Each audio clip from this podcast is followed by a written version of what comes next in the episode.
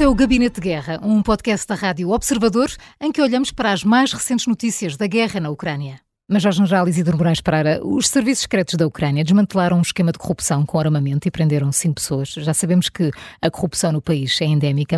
Este é um obstáculo que Zelensky anda a tentar transpor porque eh, é de facto um dos elementos-chave para a adesão à União Europeia. Não, aliás, é crucial. Eh, a guerra, uh, Zelensky, Zelensky tem, tem duas, duas frentes.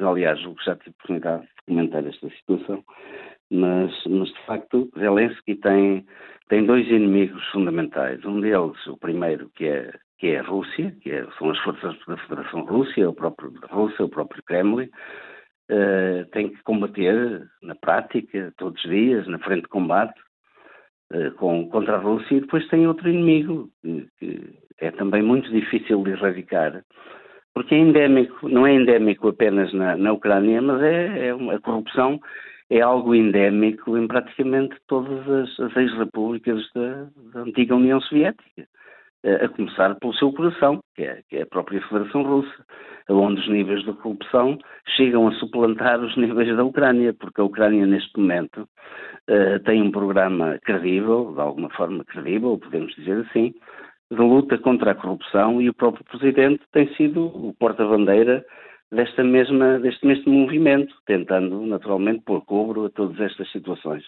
Mas, mas de qualquer maneira nós já tivemos várias notícias. A corrupção nos centros de recrutamento, que levou a, a que Zelensky tomasse uma, uma medida draconiana de substituir todos os, os, anteriores responsáveis pelo funcionamento desses centros de recrutamento e substituindo-os por eh, combatentes que, que foram retirados da frente de combate, Uh, e agora temos estas notícias dizer, de, de, de, corrupção, de facto. Dizer, e a corrupção é muito difícil de combater e é algo que, que não, não se consegue uh, de forma, digamos, muito fácil.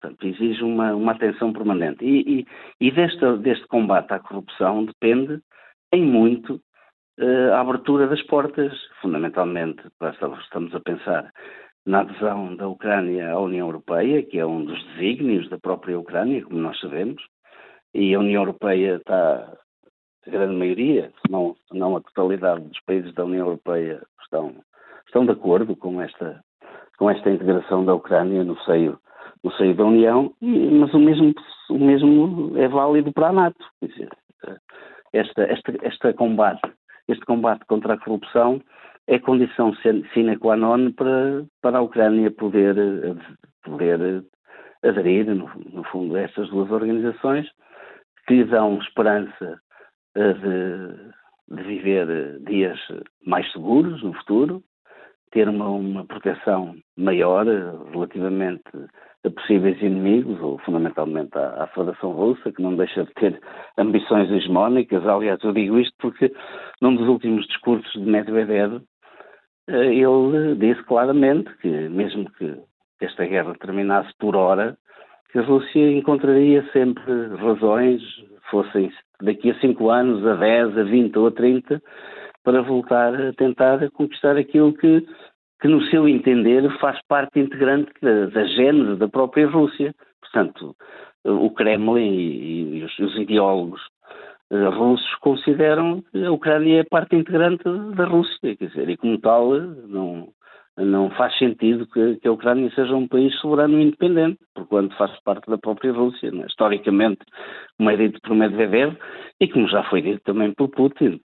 Uh, portanto, esta entrada da Ucrânia na NATO confere-lhe, dá-lhe garantias de que isso eh, de que isso seja, não, seja, não venha a acontecer, e por outro lado a entrada na União Europeia abre um espaço de prosperidade, naturalmente, como nós sabemos. Não é?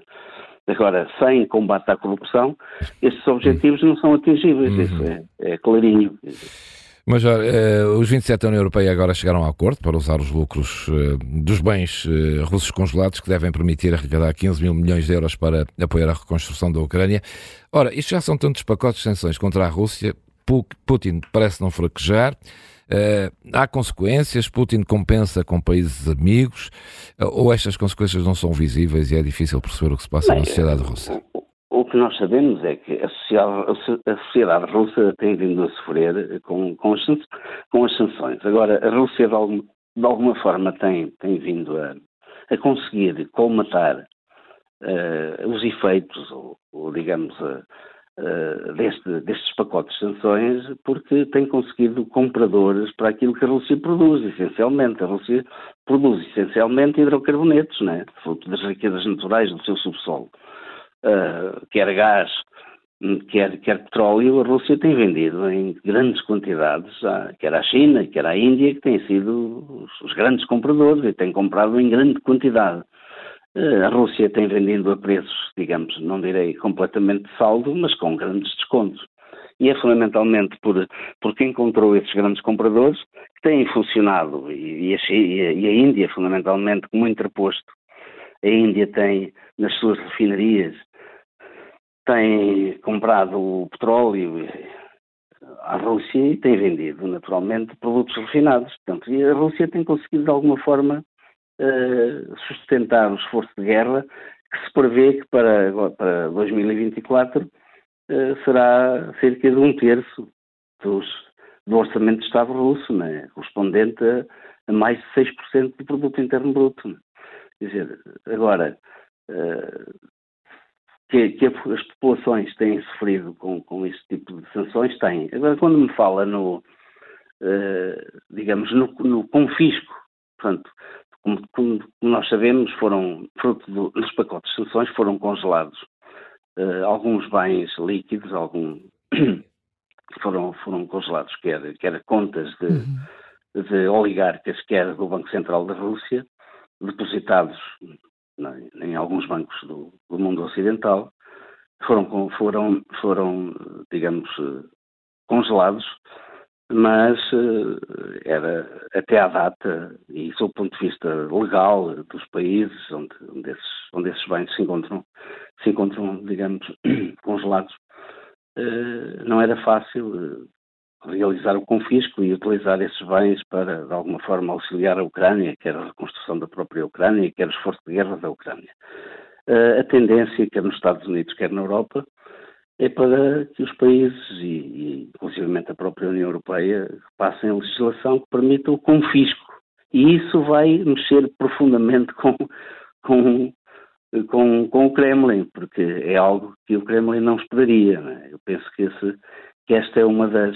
Se isso vier a acontecer e, e, e, em grande escala, é algo que vai ser muito duro para a Rússia. Né? Penso que, e abre naturalmente uma uma nova, é algo novo, é algo que nós não estaríamos, não estaríamos à espera. Agora, que me parece que seja de alguma forma justo, parece, é? parece-me que seja justo que isto seja feito. Aliás, é um assunto que, que vem sendo discutido, inclusive nos Estados Unidos, há algum tempo a esta parte. É? Vamos ver o que é que isto vai dar.